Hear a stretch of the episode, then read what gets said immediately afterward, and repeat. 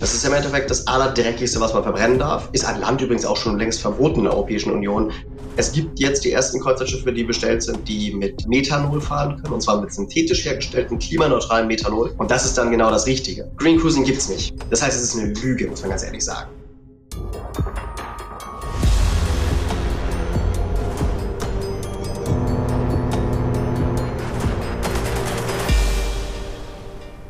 Hallo und herzlich willkommen zu einer neuen Folge Ocean Crime. Ähm, mir gegenüber sitzt Sönke, Sönke vom NABU.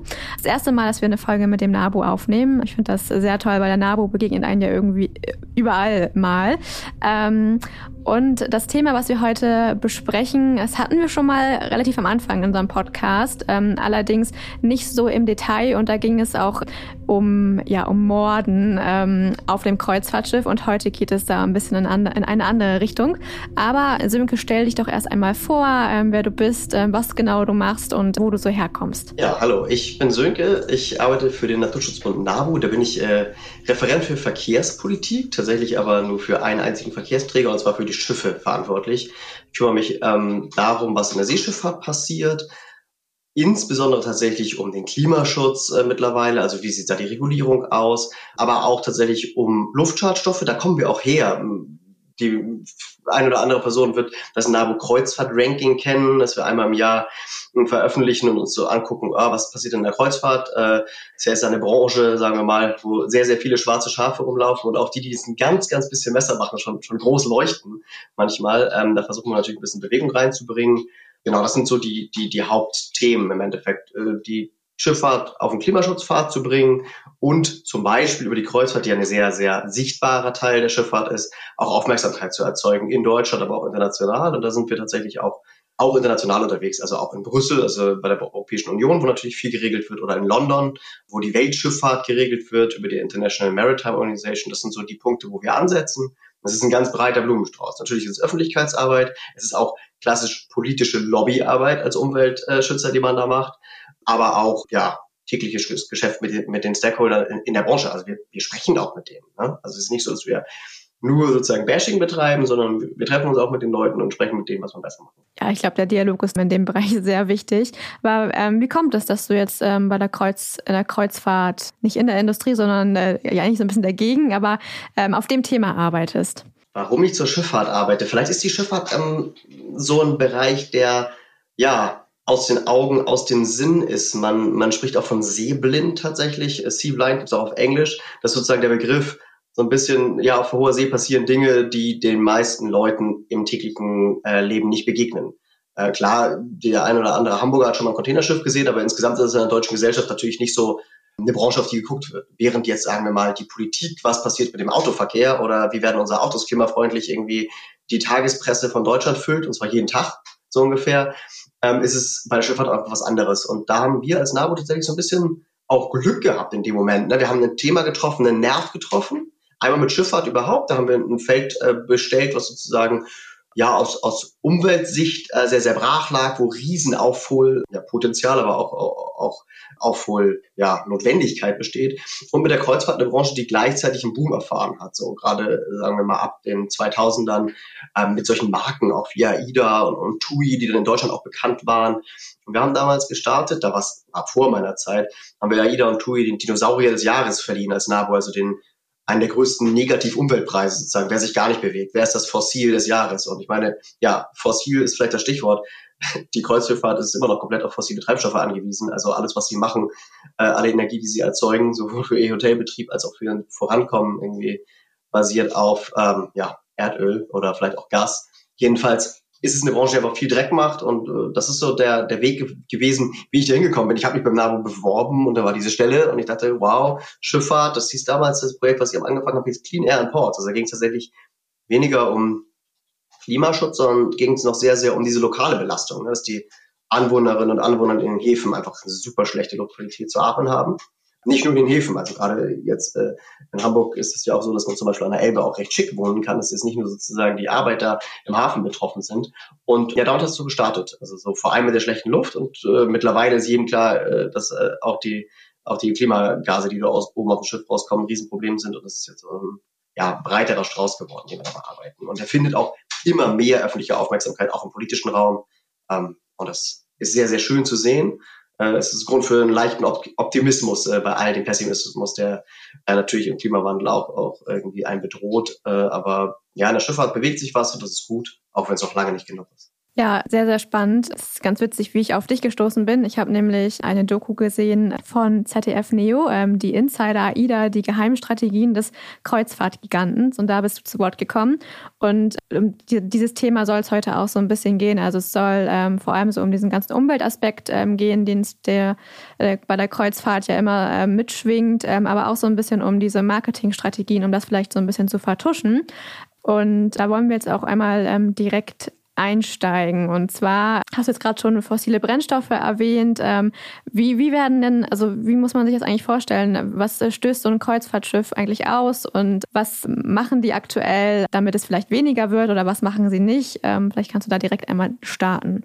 Ja, ganz grundlegend werden die meisten Kreuzfahrtschiffe tatsächlich immer noch mit Schweröl betrieben. Das ist im Endeffekt das allerdreckigste, was man verbrennen darf. Ist an Land übrigens auch schon längst verboten in der Europäischen Union, das, das offen zu verbrennen. Hm, auch auf See zum Glück mittlerweile mit einigen Regularien behaftet, aber immer noch im Endeffekt, äh, naja, wie, wie sieht das aus? Das Öl kommt aus der Erde, dann hat man Rohöl und aus dem Rohöl holt man alles Mögliche raus. Flugbenzin, Benzin für Autos, Heizöl, vielleicht noch äh, Diesel und so weiter. Und das, was unten in der Raffinerie übrig bleibt, das ist ein fester schwarzer Schleim. Das kann man im Straßenbau verwenden, da nennt man das dann Teer. Oder man tut das auf dem Schiff und dann verbrennt man das im Dieselmotor. Das muss man dafür erstmal heiß machen, damit es überhaupt flüssig ist und man das im Motor tun kann. Aber es ist im Prinzip das dreckigste von dreckigsten. Und das ist der Antriebsstoff der, der Schifffahrt gewesen und auch der Kreuzschifffahrt. Und das leider auch zu großen Teilen immer noch. Es gibt mittlerweile auch bessere Sachen, das muss man sagen, muss man anerkennen. Es gibt Schiffe, die mit Diesel fahren, es gibt auch welche, die mit Gas fahren, aber die meisten oder sehr, sehr viele nutzen immer noch dies und sind auch darauf ausgelegt, damit befeuert zu werden. Das bedeutet natürlich, dass da auch extrem viel Dreck drin ist. Feinstaub, Stickoxide, was man auch so kennt irgendwie, was auch Autos imitieren. Wobei ein, ein Schiff hat halt nicht das, was ein Auto hat. Ein Partikelfilter und Katalysator findet man auf kaum einem Schiff.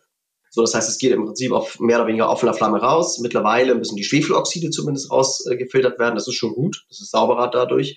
Äh, nicht mehr ganz so gesundheitsgefährlich und umweltgefährlich, aber es ist immer noch irgendwie so der allerdreckigste Treibstoff, den man überhaupt nutzen kann. Und neben dem, was oben aus dem Schornstein rauskommt, die Bilder kennt eigentlich jeder. Wenn mal ein großes Schiffsunglück ist, hat man diese schwarzen Klumpen an den Stränden, man hat veränderte Seevögel, äh, man hat auch einen wirtschaftlichen Schaden, weil Tourismus in, an so einem Strand nicht mehr möglich ist. Also dieser, dieser Schaden, der dann, wenn dieses Zeug ins Meer gelangt, auch noch dazukommt. Erst im Prinzip kann man sagen, jedes Schiff, was mit Schweröl fährt, ist irgendwie auch eine tickende Zeitbombe. Zumindest wenn ein Unfall passiert. So, das kommt noch beim Schweröl dazu, zu dem ganzen Dreck, der aus dem Schornstein kommt. Mm, du hattest gerade gesagt, dass ein paar Kreuzfahrtschiffe auch mit Gas fahren. Es ist jetzt ja auch immer wieder Thema, so das flüssige Gas, LNG. Wie, wie ist denn das da? Also ähm, ist das besser? Naja, das Flüssiggas, beziehungsweise im Prinzip ist es ja Erdgas, was verflüssigt wird, um besser transportiert werden zu können auf dem Schiff, besteht fast komplett aus Methan. Das ist ein extrem potentes Treibhausgas und kurzfristig äh, 84 mal stärker als CO2. Ähm, wenn das in die Atmosphäre gelangt, unverbrannt, also natürlich will das Schiff es eigentlich verbrennen, es will ja damit Strom erzeugen oder voranfahren, ähm, aber wenn es unverbrannt in die Atmosphäre kommt, macht es einen riesen Klimaschaden, gerade kurzfristig. Von daher mit dem Gas ist man deutlich sauberer. Das heißt, man hat nicht fast eigentlich gar kein Schwefeloxid mehr, viel weniger Stickoxide, viel, viel weniger Feinstaub. Das heißt, man ist deutlich sauberer, wenn man das verbrennt. Das heißt, irgendwie war die Anwohnerinnen und Anwohner am Hafen sind da vielleicht glücklich drüber, aber es ist keine Klimaschutzmaßnahme. Und da kommen wir jetzt auch wieder auf den Anfang. Äh, es wird aber als Klimaschutzmaßnahme verkauft zum Teil. Und das ist dann haarsträubend. Also da wird dann erzählt, ja, äh, LNG emittiert äh, 20 Prozent weniger CO2. Ja, das stimmt. Aber ein LNG-Schiff emittiert dafür drei, vier Prozent unverbranntes Methan.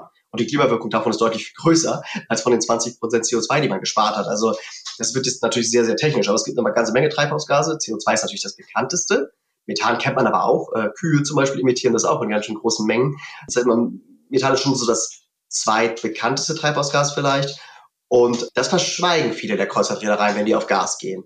Ich möchte gar nicht jetzt in Abrede stellen, dass sie schon was Gutes tun für die Luftqualität, die dann nicht mehr, nicht mehr so schlimm ist. Also das heißt sozusagen die Atemluft oder auch der Umweltschaden, der durch äh, verschmutzte Luft entsteht. Aber dem Klima ist damit nicht geholfen. Und da wird zum Teil tatsächlich dreistes Greenwashing betrieben, tatsächlich, wenn man gesagt wird, man würde damit eine Klimaschutzmaßnahme machen, weil es ist keine Klimaschutzmaßnahme. Tatsächlich schadet man den meisten Fällen im Klima sogar etwas mehr, als wenn man Diesel nutzen würde. Mhm. Also ja, das habe ich nämlich jetzt auch. Ich habe nochmal bei so ein paar großen äh, Kreuzfahrtreedereien nachgeguckt und da ist man da sehr oft ähm, drauf gestoßen. Und ich bin auch drauf, drauf gestoßen dann in meiner weiteren Recherche, dass das aber eigentlich in der Realität, also es wird irgendwie damit beworben oder geworben, aber in der Realität sind bisher ganz wenige Schiffe eigentlich wirklich damit ausgestattet. Das stimmt, aber muss ich jetzt mittlerweile sagen, zum Glück. Mhm. Es wäre mhm. schlimm, wenn die alle mit LNG fahren würden. Würden die alle mit diesem Gas fahren, hätten wir wirklich ein riesen Klimaproblem. So, dazu kommt natürlich in Deutschland auch noch gerade, sagen wir mal, eine geopolitische Lage, ne, das russische Gas und so weiter. Also wollen wir überhaupt im Moment dieses Gas an der Kreuzfahrt sehen? Oder wollen wir lieber, sagen wir mal, das wenige Gas, was da ist, falls es denn eine Mangellage gibt, nicht dann doch lieber zum Heizen benutzen? Da kommen noch ganz, ganz andere Sachen hinzu, die jetzt vielleicht nicht so sehr im Umweltbereich, sagen wir mal, angesiedelt sind im Moment, wenn es um LNG geht. Muss man auch ganz ehrlich sagen. Wenn Deutschland hat bis vor zwei Jahren überhaupt gar kein LNG-Import-Terminal gehabt und plötzlich haben wir mehrere. Mhm. Das heißt, LNG ist sozusagen auch noch, noch an anderen Stellen gerade eine sehr, sehr, sagen wir mal, heiß gehandelte Ware. Hm. Aber es stimmt, es gibt nur wenige Kreuzfahrtschiffe, die bald ausgestattet sind, aber es gibt, wie gesagt, auch bessere Lösungen. Es gibt jetzt die ersten Kreuzfahrtschiffe, die bestellt sind, die mit äh, Methanol fahren können, und zwar mit synthetisch hergestellten, klimaneutralen Methanol. Und das ist dann genau das Richtige wenn wir klimaneutral sind und die Luftschadstoffe reduziert haben, haben wir im Endeffekt das, was wir wollen. Na, wenn wir eine Lösung haben, die irgendwie sagt, ja, wir machen die Luft sauberer, aber dafür einen größeren Klimaschaden, damit haben wir nichts gewonnen.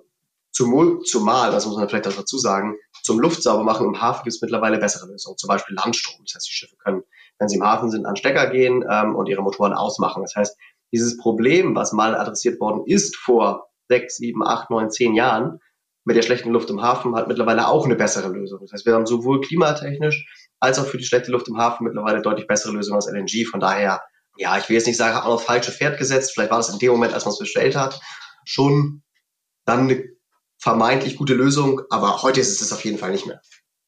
Und das ist auch allen bewusst, würde ich mal behaupten.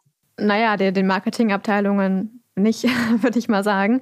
Ähm, du meintest gerade, dass es die ersten Schiffe, Kreuzfahrtschiffe gibt, die jetzt auf Methanol-Basis ähm, quasi fahren. Ähm, magst du da mal also auch wirklich ähm, Unternehmen nennen? Ich möchte jetzt gar nicht die Unternehmen nennen, die es schlecht machen, sondern eher die nennen, die es gut machen. Ja, also das erste Methanol-Kreuzfahrtschiff oder sagen wir mal, das erste große, es gibt bestimmt irgendwelche anderen kleinen, die man vielleicht eher als Yachten oder sowas bezeichnen würde. Das erste große Methanol-Kreuzfahrtschiff hat TUI Cruises bestellt, also auch ein Markenname, den man in Deutschland gut kennt. Das wird von der Meyer Werft in Turku in Finnland gebaut und das wird mit Methanol fahren können.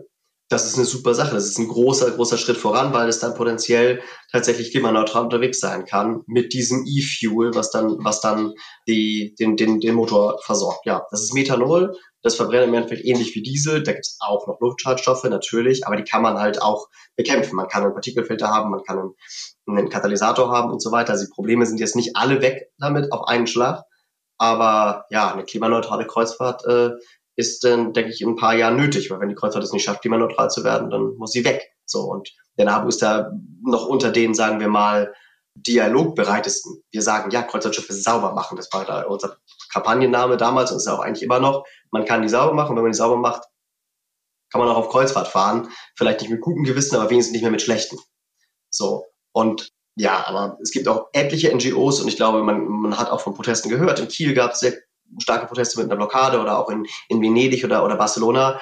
Und ähm, die schreiben sich auf die Fahnen, äh, ja, Kreuzfahrtschiffe versenken. Das wäre dann, äh, auch wenn es nicht das Versenken ist, aber die Kreuzer komplett einstellen, vielleicht die Lösung, wenn sie es nicht schafft, sauber zu werden. Von daher sind wir dann noch die, die sagen, ja, es gibt die Lösung, geht auf die Lösung, macht sauber, dann kann man auch weiter die Kreuzfahrt anbieten. Ich möchte trotzdem einmal darauf eingehen, was denn noch gegen ähm, eine Kreuzfahrt ähm, ja. sprechen würde. Also wir hatten das, wie gesagt, schon mal in unserer alten Folge, da hört gerne auch noch mal rein, mhm. aber ähm, vielleicht noch einmal so aus deiner Perspektive, was ähm, eigentlich jetzt auch vor allem umwelttechnisch ähm, da eigentlich noch so gegen sprechen würde.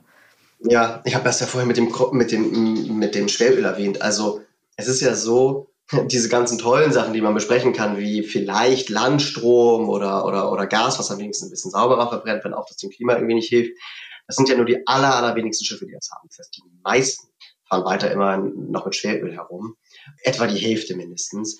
Und bei dem Schweröl kommt dazu, dass das muss gereinigt werden. Die Abgase und zwar mit Wasser. Das wird mit Seewasser gereinigt und das Seewasser geht wieder in die See, ins Meer. In riesigen Mengen tatsächlich auch. Und in diesem Schweröl, ich hatte das ja vorhin einmal skizziert, wie dreckig das ist, da sind halt nicht nur die Luftschadstoffe drin, wenn man es verbrennt, sondern da sind auch Schwermetalle drin und andere, sagen wir mal, giftige Chemikalien, die ich jetzt gar nicht namentlich nennen muss vielleicht, äh, wenn, wenn man das möchte, wissen möchte, kann man sicherlich äh, online rausfinden, was da noch alles drin ist. Aber die belasten halt auch die Meeresumwelt, das Wasser. So. Und wenn die Schiffe gerade dann, sagen wir mal, in Flüssen unterwegs sind oder nah an der Küste oder, oder es Regionen gibt, wo sehr, sehr viele Schiffe fahren, zum Beispiel in der Karibik, wo das Wasser relativ flach ist und relativ warm ist, dann gibt es natürlich auch andere Schäden, die da entstehen, äh, im Ökosystem, in den Korallenriffen zum Beispiel auch. Das gleiche gilt aber zum Beispiel auch für, für andere Sachen, die über Bord gehen. Im Kreuzfahrtschiff ist es erlaubt, die Küchenabfälle über Bord zu geben. Es ist generell in der Schifffahrt erlaubt, Küchenabfälle über Bord zu geben. Die Regulierung geht allerdings auch davon aus, dass auf dem Schiff irgendwie 20, 30, 40, vielleicht 100 Menschen sind und nicht unbedingt, dass es Schiffe gibt, auf denen 10.000 Menschen die Toiletten voll machen. So, und das ist erlaubt, auf See abzugeben, diese Mengen. Und per se ist natürlich ein Küchenabfall nicht giftig. Und selbst das, was aus der Toilette kommt, ist nicht unbedingt giftig. Aber diese Mengen, die aus dem Kreuzfahrtschiff rauskommen, sorgen dann gerade zum Beispiel auch wieder in flacheren Gewässern oder wärmeren Gewässern zum Beispiel für eine Algenblüte, also für eine Überdüngung. Dann sinkt da zum Beispiel der, der, Wasser, der Sauerstoffgehalt, dann gibt es ein Fischsterben oder Korallensterben. Also es gibt schon tatsächlich, die Kreuzfahrtschiffe sind natürlich auch einfach sehr, sehr groß und deswegen sind sie auch als Problem sehr, sehr geballt. Ne? Es gibt aber, und das muss man auch sagen, und deswegen, um auch immer die Lösung zu zeigen, es gibt auch Kreuzfahrtschiffe, die das alles nicht über Bord geben. Das heißt, es geht.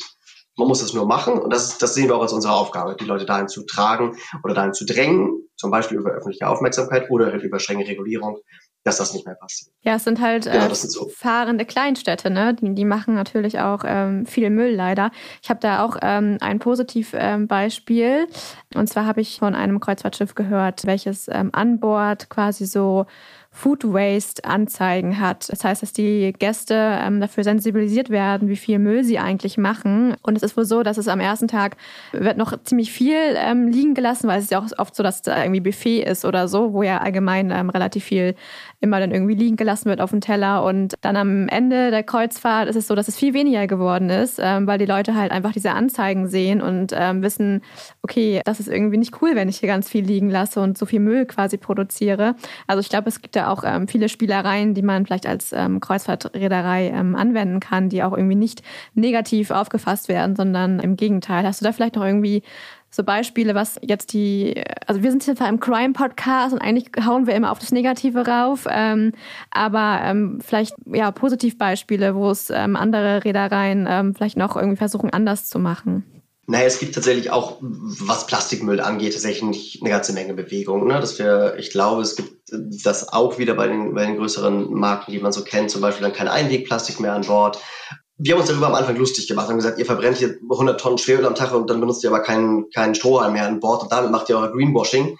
Klar, es ist lächerlich im Vergleich zu dem riesen Umweltschaden, den man anrichtet, aber natürlich ist es auch ein, und das hat es, äh, du gerade auch ganz richtig gesagt, ist auch eine Awareness-Sache, wenn man die Leute aufklärt, okay, Plastik hat im Meer nichts zu suchen, deswegen benutzen wir den Strohhalm nicht mehr. Ich finde schon, natürlich ist es lächerlich im Vergleich zu dem Riesenschaden, den sie anrichten, aber insgesamt ist es natürlich schon gut und beim Plastik gibt es da einige Bewegung. Ich glaube auch beim Food Waste gibt es Bewegung. Das ist natürlich auch die Frage, macht man ein à la carte Essen an Bord? Also gehen die Leute ins Restaurant oder nehmen die ein Buffet? Das äh, ist natürlich, kann man natürlich auch äh, so oder so machen. Das hat natürlich aber dann auch was damit zu tun, welchen Geldbeutel man zum Teil die Kreuzfahrt anbietet. Aber klar, da gibt es eine ganze Menge Bewegung, aber ähm, ich gucke schon auf das, was oben aus dem Schornstein kommt. Und wenn ich sehe aus dem Schornstein kommen, Dreck und äh, Klimagase von 100 Tonnen Schweröl, dann muss ich ganz ehrlich sagen, alles, was da an Bord passiert, ist schön und gut. Aber das hilft nichts über das Hauptproblem hinweg. So, da muss man auch sagen. Und dann, dann ist es auch nicht redlich. Man darf damit gerne Werbung machen, aber man darf damit nicht die anderen Sachen sozusagen kaschieren. Und zwar das Hauptproblem. Und das Hauptproblem muss angegangen werden. Und das ist das, was aus dem Schornstein kommt. Das sind die Klimagase und die Luftverschmutzung. Mhm. Also aus unserer Sicht. Natürlich gibt es noch andere, andere, andere Themen, die man, die man besprechen kann. Ich habe äh, Kolleginnen und Kollegen nordamerikanische Westküste, sozusagen Alaska und, und, und, und, und Kanada. Bei denen ist Whale Strike ein Riesenproblem. Die Kreuzfahrtschiffe fahren gegen die Wale, die an der Wasseroberfläche sind, um zu atmen und solche Dinge. Ne? Es gibt, gibt sozusagen auch sehr, sehr lokal spezifische Sachen.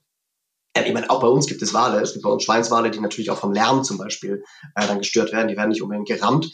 Äh, aber klar, das gilt jetzt nicht nur für Kreuzfahrtschiffe, es gilt für alle Schiffe natürlich als Problem, aber es gibt eine ganze Menge so Probleme, wo auch die Kreuzfahrt zum Teil dann sagt, okay, wir fahren in dem Gebiet langsamer oder wir fahren da drum rum. Also ich glaube, das, das Problembewusstsein ist da. Aber zum Handeln kommt man tatsächlich bisher eher so punktuell, muss man sagen. Es gibt, sind sich gute, es sind große Ziele gesetzt worden, auch beim Klimaschutz. So 2030 haben eigentlich alle gesagt, wollen sie das erste klimaneutrale äh, Produkt anbieten, also eine Kreuzfahrt, die klimaneutral ist. Und man will 2040, 2045 komplett klimaneutral sein als Firma. Also das sind verschiedene, die diese Zahlen schon proklamiert haben. Also es ist Bewegung reingekommen, aber so wie das jetzt konkret auch in die Richtung geht, äh, da ist noch extrem wenig Bewegung. Ja, ich habe gerade noch mal eine, eine Zahl ähm, gesucht, die ich schon mal gelesen hatte.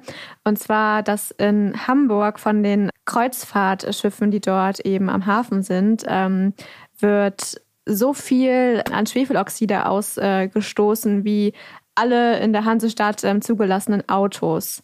Das äh, finde ich irgendwie auch krass, weil so ein, ein Kreuzfahrtschiff versus ähm, die ganzen Autos, die es hier in Hamburg gibt. Also ich glaube, das zeigt das auch nochmal ganz, äh, ganz gut, was da eigentlich am, am Hamburger Hafen auch passiert. Ich meine, Venedig hat ja auch, ähm, ich glaube, die die Kreuzfahrtschiffe eingedämmt oder sogar ganz verboten am Hafen. Das weiß ich gerade gar nicht genau. Ähm, das weißt du vielleicht besser.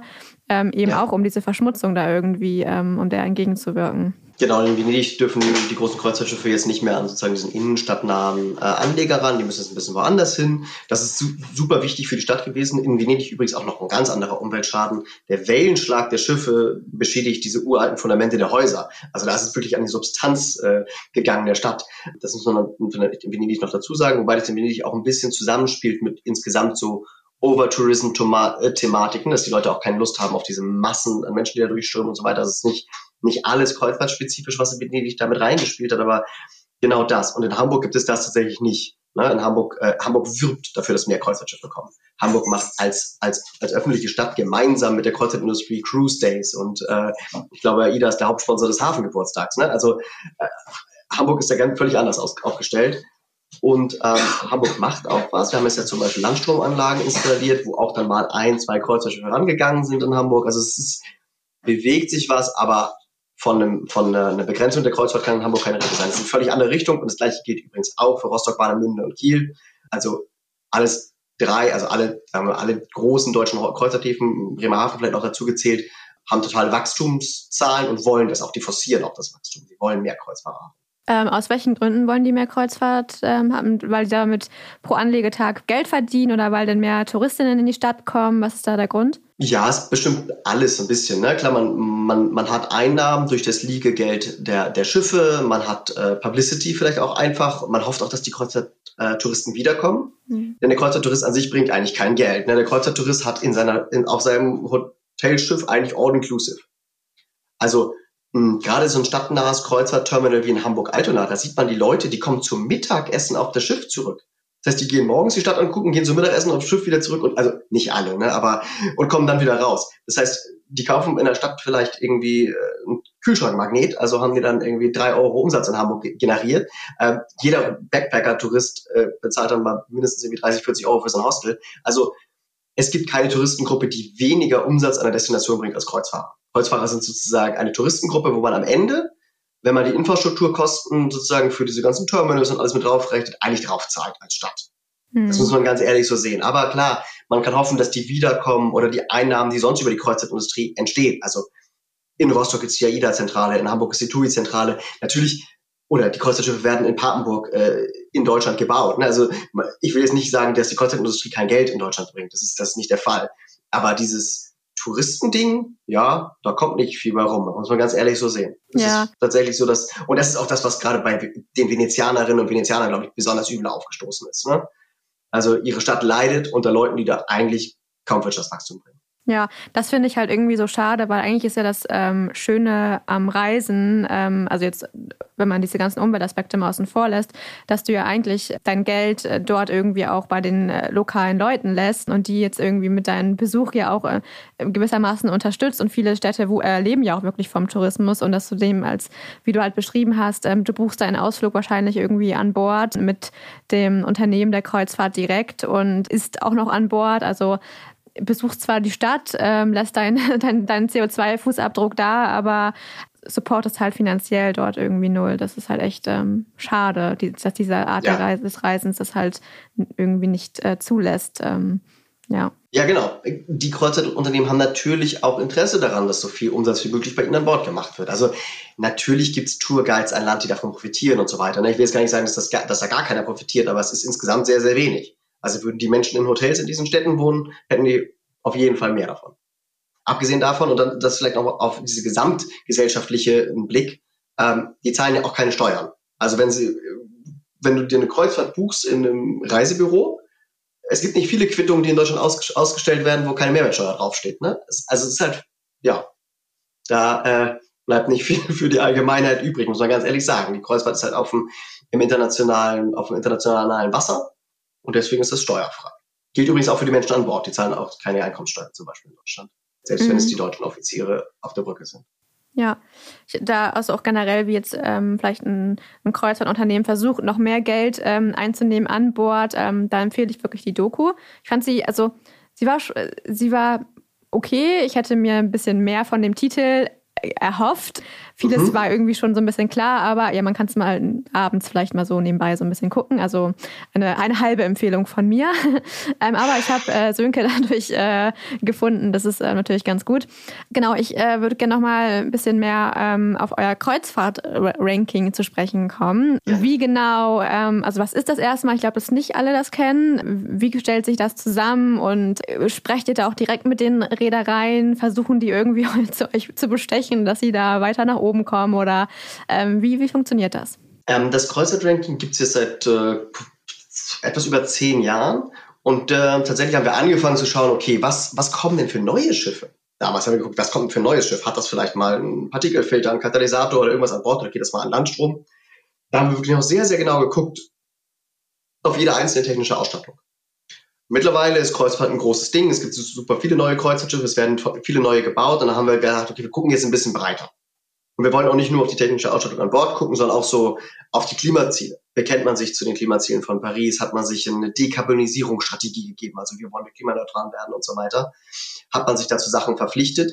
Und das fragen wir tatsächlich mittlerweile über einen Fragenkatalog ab. Also wir schicken an die Kreuzfahrtunternehmen einen Brief mit na, kurz unter 20 Fragen und die sollen darauf antworten. Das machen mittlerweile fast alle. Das ist schon auch ein großer Erfolg, der vielleicht auch unserer Arbeit zu zu schulden ist, dass, dass die jetzt sozusagen sich auch gezwungen sehen, da in, in, in Dialog zu gehen oder das auch öffentlich zu zeigen. Denn am Anfang haben wir gesagt, ja, okay, wer nicht antwortet, ist wohl ganz rot. Also die hatten, es gibt so eine rot-grün-Systematik, wie das halt mhm. so ein Ranking äh, ist. So früher gab es da äh, rote und grüne Schrauben, jetzt ist das ein bisschen, ein bisschen mehr, weil wir halt auch auf den Klimaschutz gucken und nicht nur sozusagen auf die Schiffstechnik, aber die antworten uns. Es gibt immer Einzelne, die uns nicht antworten, ähm, aber die meisten antworten uns. Und übrigens nicht nur die großen deutschen Marken, sondern auch die riesigen amerikanischen Firmen, die dahinter stehen. Im Prinzip ist nämlich die ganze Kreuzfahrt dominiert von zwei Firmen. Ja, es gibt Royal Caribbean und Carnival Cruises, äh, die sitzen beide in Miami und die kontrollieren ungefähr 70 Prozent des Kreuzfahrtmarktes. Also auch AIDA, äh, die deutsche Marke, ist Teil des, des äh, Carnival Cruise Konzerns. das ist jetzt ein in der Kreuzfahrt gibt es relativ wenig, wie soll man sagen, Konkurrenz. Man ist auch gegenüber den Häfen tatsächlich sehr, sehr mächtig da irgendwie, äh, weil es nur wenige, wenige große Player gibt. Und die antworten uns für das Kreuzfahrt-Ranking und dann schauen wir uns an, okay, tatsächlich, was ist konkret auf den Schiffen passiert? Wer hat was Neues und was auch wirklich zukunftsträchtig ist? Also wer hat zum Beispiel äh, sich ein Schiff bestellt, was klimaneutral betrieben werden kann? Oder wer bringt Technologien voran, wie große Batterien oder Brennstoffzellen? Also wirklich das, was uns in Zukunft äh, retten kann. Ne? Weil wir müssen weg vom Verbrennungsmotor und vor allem darin äh, fossile Brennstoffe zu verbrennen. Das, das ist eigentlich allen klar. Zum Glück auch in der Industrie, muss man auch sagen. Als ich angefangen hatte, hatten die meisten Kreuzfahrtreedereien gar keine Ansprechpartner für das äh, schöne Thema Sustainability, also Nachhaltigkeit. Mittlerweile haben die das alle. Ne? Die haben Nachhaltigkeitsoffiziere zum Teil äh, auf jedem einzelnen Schiff, die haben Nachhaltigkeitsabteilung und so weiter. Also es ist schon besser geworden und sie sprechen auch mit uns. Du hast gerade gefragt, ob sie versuchen, uns zu bestechen. Nein. Ähm, natürlich versuchen die uns äh, ihre Sachen sehr, sehr positiv zu verkaufen und dann wollen sie sich auch alle unbedingt mit uns treffen und wir treffen uns schon auch mal. Ne? Zum Teil auch irgendwelche Branchentreffen, wo man sich zufällig trifft, aber wir haben uns auch schon mal mit welchen verabredet, um uns Dinge erklären zu lassen. Und auch zu sagen, okay, ihr habt uns geschrieben, dass ihr diese und diese äh, eierlegende Wollmilchsau erfunden habt, die das Schiff komplett sauber macht. Äh, wir verstehen das nicht. Wir möchten das erklärt haben. Das haben wir uns dann auch erklären lassen und haben gesagt, naja gut, wir trauen dem Braten erstmal zur Hälfte und wir gucken mal und dann können wir gucken, ob wir das im Ranking halt positiv bewerten oder, oder, oder auch Vorschusslorbeeren geben. Und das haben wir auch getan zum Teil. Wir haben auch Vorschusslorbeeren gegeben und gesagt, okay, äh, das war in dem Fall zum Beispiel AIDA, ihr probiert echt was Großes aus, ihr investiert viel Geld, das erkennen wir jetzt an. Na, ihr wollt grüner werden und wenn es dann am Ende nicht klappt, äh, ist natürlich schade. Und dann haben wir uns zum Teil auch mit dem Messgerät an die Elbe gestellt und dann ist das Stück nach Hamburg hochgekommen und dann war am nächsten Tag in, ich glaube, der Spiegel hat es veröffentlicht, äh, das Schiff hat überhaupt keinen Rußpartikelfilter. Ist natürlich für uns auch eine News. Ne? Dann sagen wir, okay, hat leider nicht geklappt, was ihr uns da versprochen habt. Also es gibt dann auch. Wir überprüfen das tatsächlich auch mit den bescheidenen Mitteln, die wir, sagen wir mal, haben, ob das wirklich klappt. Aber das muss man auch sagen, es ist relativ, also die Branche ist transparenter geworden. Und auch die Behauptung, die wir selber aufstellen, wie viele Emissionen macht so ein Schiff, das können wir mittlerweile tatsächlich auch gegenrechnen mit deren eigenen Nachhaltigkeitsberichten, wo ja die Mengen auch drinnen stehen. Da steht die nicht unbedingt pro einzelnen Schiff, aber wir können das hoch und runter rechnen und haben tatsächlich festgestellt, ach, Mensch, das, was wir immer behauptet haben, für das wir zum Teil böse angegangen sind, das stimmt. So, das müssen die auch in ihren äh, Berichten mittlerweile genauso zugeben, dass sie zum Beispiel diese Mengen an Stickoxiden imitieren. Das ist sozusagen die Systematik dieses Rankings. Und wir haben jetzt ganz aktuell besonders kleine Kreuzfahrtschiffe ganz weit oben, die in Norwegen fahren, also entlang der Küste, relativ kurze Strecken da fahren.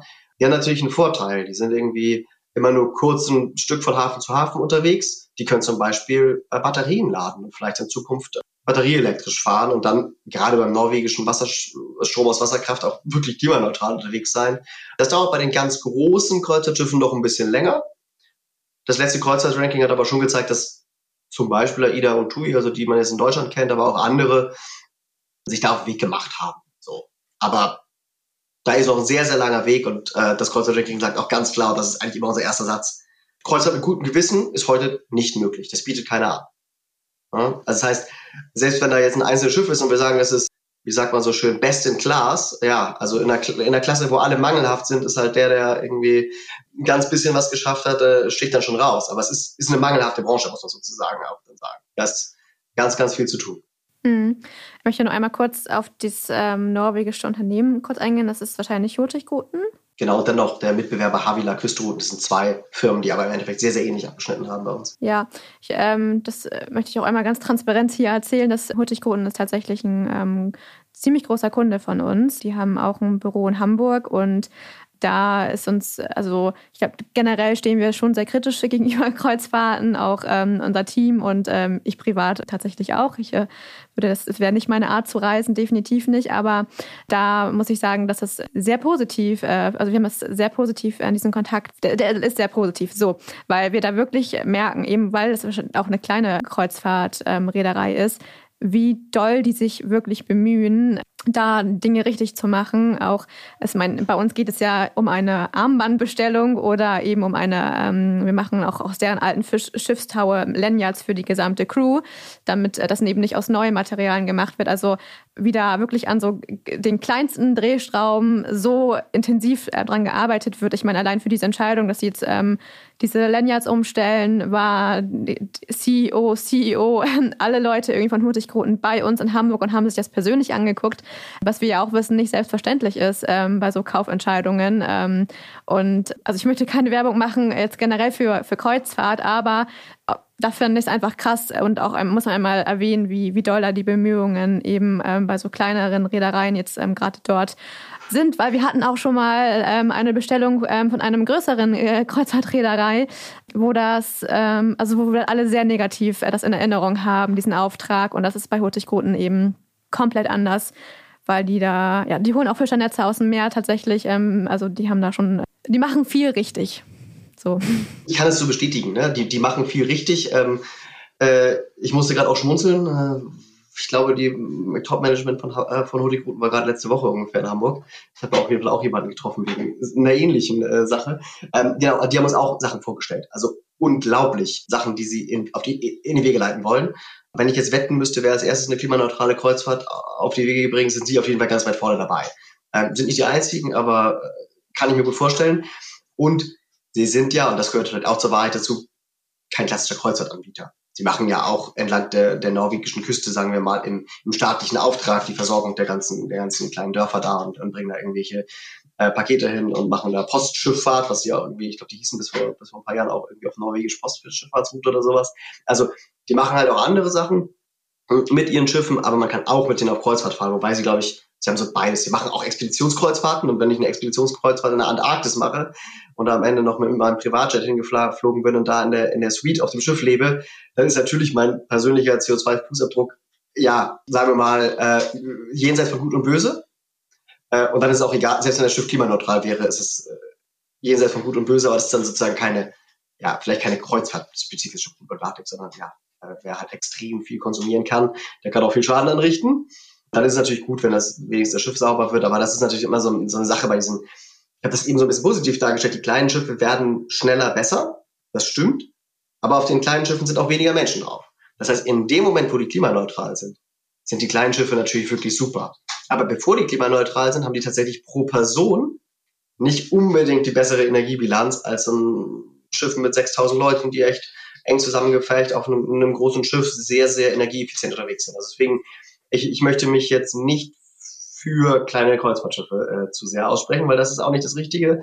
Gerade wenn man einen Klimawandel und sagen wir mal die Transition oder wie, ich bin da ganz schlecht auf Deutsch in dem Fach, Fach, Fachvokabular, aber die muss ja gerecht laufen, sagen wir mal, unsere Transformation der Gesellschaft. Und wenn man auf den Gerechtigkeitsaspekt auch guckt, und das sollte man immer, hm, dann muss man tatsächlich neben diesem Gesamtschaden, den ein Schiff anrichtet, immer auch den äh, individuellen Fußabdruck der jeweiligen Person sehen. Und da ist man auf dem großen Schiff tatsächlich zum Teil besser. Ne? Aber sei es drum. Also egal ob kleine oder große Schiffe, die müssen beide sauber werden und äh, die kleinen machen im Moment die größeren Fortschritte. Ja, ich habe noch eine Frage, weil es ja auch so ein bisschen so um das, diese Marketingversprechen geht. Was ist, war denn mal so ein Beispiel, was du wirklich, was dich wirklich schockiert hat, womit jetzt ähm, eine Kreuzfahrt geworben hat und was definitiv nicht so war? Du hast ja gerade ein Beispiel genannt, ähm, dass ihr dann das selber gemessen habt und dann gab es da einen Artikel im Spiegel darüber. Ist sowas häufiger oder ähm, also wie, wie doll kann man diesen ähm, Werbeversprechen von Kreuzfahrt ähm, ja, von Kreuzfahrten trauen, wenn die sagen, wir sind grün und äh, hier ist unser Nachhaltigkeitsbericht und schaut doch mal Green Cruising und weiß nicht, was da alles steht. Vielleicht hast du da so ein paar, ja. paar Beispiele aus der Praxis, wo das wirklich dich so ein bisschen schockiert hat. Ja, also Green Cruising ist ja ein Stichwort. Ich meine, das, das, das ist, hängt auch mit einer bestimmten Marke zusammen, die das so nennt, aber Green Cruising gibt's nicht. Das heißt, es ist eine Lüge, muss man ganz ehrlich sagen. Ja, also ich kann mich grünes Hotel nennen, meinetwegen, wenn ich jetzt komplett Ökostrom mache und irgendwie dieser Impact, wenn ich auf dem Hotel bin, ganz, ganz klein ist. Das geht bei der Kreuzfahrt im Moment noch nicht. So, man kann unter den ganz, ganz schlechten etwas besser sein, aber man ist nicht grün. Es ist, und deswegen sage ich, also Green Cruising, das ist sowas, wo ich tatsächlich, ja, eigentlich mich richtig ärgere drüber, über solche Slogans. Aber ich habe es vorhin in meinem LNG auch erwähnt, also sagen, zu sagen, man würde da irgendwie Klimaschutz betreiben ähm, oder eine Brückentechnologie zum Klimaschutz ähm, da ist gerade auch nochmal ein ganz, ganz äh, empfehlenswerter Bericht erschienen von Opportunity Green. Eine Kollegin hat den gemacht, mh, hm, von einer englischen NGO. Und die hat äh, sich genau das angeguckt. Was wird denn da erzählt? Also, dass man mit LNG Klimaschutz voranbringen würde. Und das ist bei fast allen Reedereien äh, so gemacht worden. Und das ist tatsächlich ein, ja, eine, eine Irreführung der, der Konsumentinnen und Konsumenten. Das stimmt einfach nicht.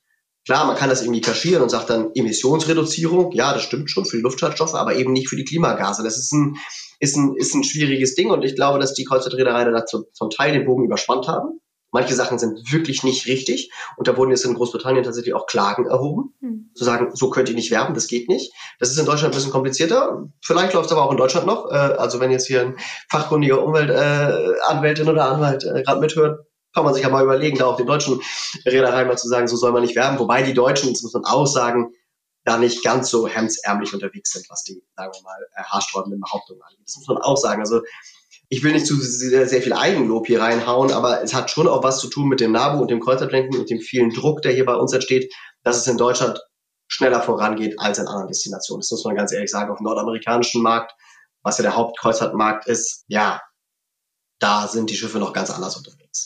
Und da wird viel weniger gemacht. Und wo wir schon bei Nordamerika und hier im Crime-Podcast sind, ähm, es gab, wie nennt man das? Es, es, wurde Magic Pipe genannt. Es gab ein Schiff, das hat irgendwie immer seine, seine, ja, seine, sein, sein Dreck irgendwie, es ist immer losgeworden, auch in karibischen Gewässern, auch in US-karibischen Gewässern und ist dann auch verknackt worden. Also beziehungsweise es gab dann eine, eine, eine Gerichtsentscheidung in den USA. Das war ein Schiff der Carnival Group. Und auch AIDA wurde in Gerichtsakten erwähnt und ist genauso unter dieses Kontrollregime gekommen. Das muss nicht heißen, dass AIDA das auch gemacht hat. Das will ich überhaupt nicht behaupten. Wahrscheinlich nicht. Aber die Gruppe, wo die mit drin sind, da sind solche Sachen passiert.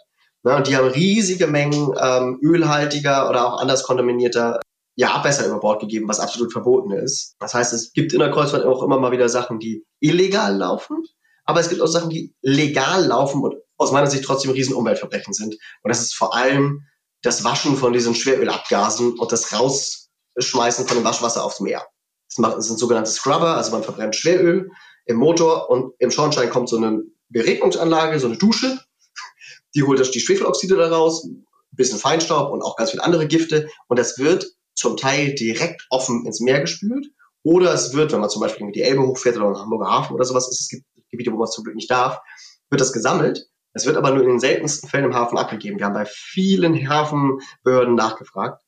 In den meisten Fällen lassen die es an Bord und sobald sie draußen sind auf offener See, lassen sie das wieder raus. So, die verdünnen das, deswegen ist es alles legal, aber es ist trotzdem Umweltverbrechen aus, aus Sicht des Umweltschützers. Ich habe eine kleine Anekdote zu diesen Magic Pipes, die du gerade erwähnt hast. Das nämlich auch schon mal in einem äh, Buch gelesen. Nochmal eine Empfehlung ist auch für ein Buch, ähm, Outlaw Ocean von Ian Urbina. Mit denen haben wir auch schon mal eine Kooperation zusammen gemacht. Und da ist ein Kapitel eben über diese Magic Pipes. Ähm, das hat nämlich ein Ingenieur, ein ukrainischer Ingenieur, hat das ähm, durch Zufall entdeckt ähm, und dachte sich, äh, das kann ja irgendwie nicht stimmen und ist eben damit an die Öffentlichkeit gegangen. Und ich habe auch schon mit diesem Ingenieur geschrieben, der soll auch äh, Gast in unserem Podcast werden, um das einmal aus eigener Hand ähm, zu erzählen. Ähm, aber ich habe ja schon erwähnt, er ist Ukrainer und ähm, hat da gerade andere Sorgen ähm, bei sich im Heimatland. Deswegen ja.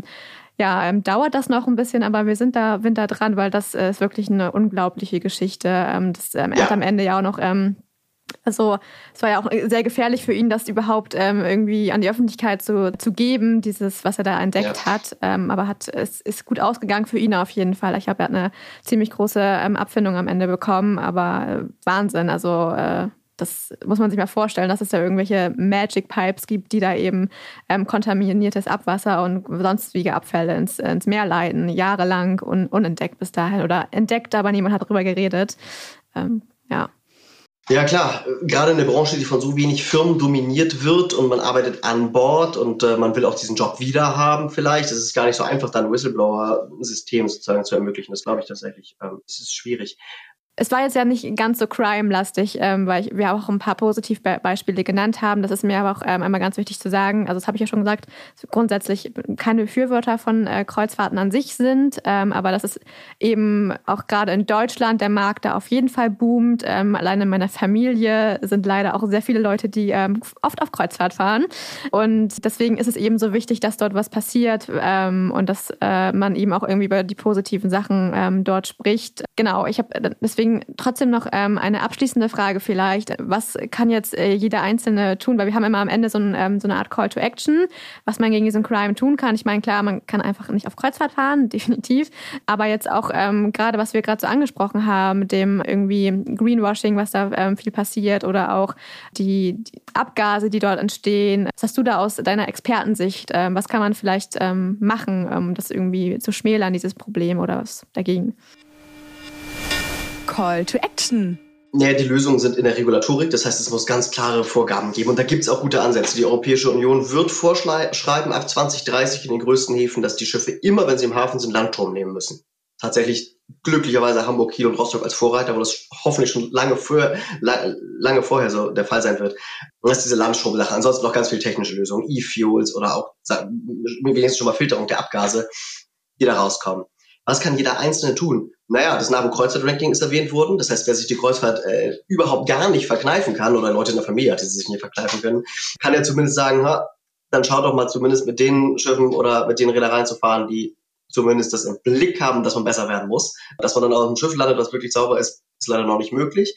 Aber auch das wird irgendwann möglich sein. Das kann man natürlich auch machen. Man kann auch sagen, ich bin Kunde, ich will unbedingt mal auf Kreuzfahrt fahren, aber im Moment bei dem jetzigen Gebaren der Kreuzfahrtindustrie und diesem Schaden möchte ich das nicht. Kann man ja auch hinschreiben und sagen, na, wenn ihr mal äh, eine klimaneutrale Kreuzfahrt anbietet, dann bin ich der erste, der erste Kunde. Kann man auch so machen, man kann auch auf die zugehen. Ne? Und ich glaube, das ist eher so ein lokaler Call to Action. Wer in einer Hafenstadt wohnt, wo Kreuzfahrt stattfindet, kann auch mal seinen, seinen lokalen Behörden sagen, dass sie auf andere auf die Dinge auch gucken müssen. Wir müssen gucken darauf, was kommt aus den Schiffen raus. Das muss gemonitort werden. Da gibt es Luftreinhalte. Äh, Pläne, zum Beispiel in Hamburg oder auch Stationen, die sich das angucken müssen. Da kann man natürlich mal schauen, halten sich immer alle an die Regularien. Ich denke schon. Und tatsächlich ist es im Mittel, was ja leider da gesetzlich vorgeschrieben ist, auch gar nicht so dreckig, die Luft, weil die Schiffe ja immer nur kurz da sind. Aber der Moment, wenn sie da sind, der würde zum Beispiel, wenn die Schiffe in Landstrom gehen und dann die Maschine ausmachen, deutlich sauberer sein für die Leute. Also, ja, was ist für den einzelnen Konsumenten oder die Konsumentin zu machen? Ja, im Moment würde ich aus Umweltsicht sagen, nicht auf Kreuzfahrt fahren, aber es geht auch innerhalb der Kreuzfahrt sauberer und es geht hoffentlich, und das ist tatsächlich meine persönliche Hoffnung, in naher Zukunft deutlich besser. Und dann ist die Kreuzfahrt auch, und das muss man vielleicht auch nochmal dazu sagen, sagen wir mal so vom globalen Effizienzgedanken auch gar nicht so schlecht. Die Leute verbrauchen keinen Platz an Land, sind relativ eng zusammen auf einem hochenergieeffizienten Schiff. Das heißt, dieser, dieser ähm, ökologische Fußabdruck der Person auf so einem großen Kreuzfahrtschiff ist, gerade dann, wenn das Kreuzfahrtschiff grün angetrieben wird, und zwar auf Basis regenerativer Energie, womöglich besser als die eine oder andere Urlaubsform. Und gerade wenn man sagt, ich mache eine Kreuzfahrt, sagen wir mal Rostock rund um die Ostsee und ich fahre da mit der Eisenbahn hin, anstatt den Flieger nach Mallorca zu nehmen, habe ich äh, zumindest nicht die schlechtere Urlaubsform gewählt. Das muss man auch einfach so sagen. Und das ist ja dann die Frage, äh, von welcher Art von Konsument sprechen wir? Was würde der stattdessen machen, wenn er nicht auf Kreuzfahrt fährt?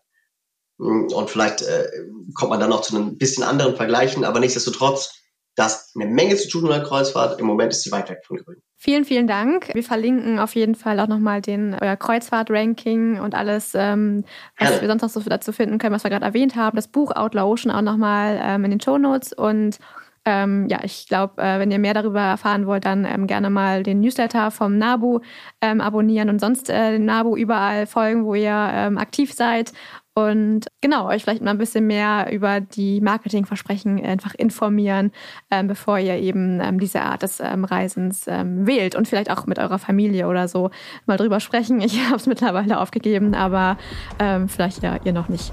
Genau, dann äh, vielen, vielen Dank. Herzlichen Dank für die Einladung. Ich äh, freue mich auf den Podcast und ich werde ihn natürlich auch äh, bewerben über alle Kanäle, die ich mir zur Verfügung stelle. Ocean Crime ist eine Produktion in Zusammenarbeit mit Brands in Waves. Und falls ihr bei uns Werbung schalten möchtet, dann meldet euch unter werbung at brandsandwaves.de. Die Inhalte unseres Podcasts haben wir aus erster Hand und wurden mit größter Sorgfalt recherchiert. Für die Richtigkeit, Vollständigkeit und Aktualität der Inhalte können wir jedoch keine Gewähr übernehmen.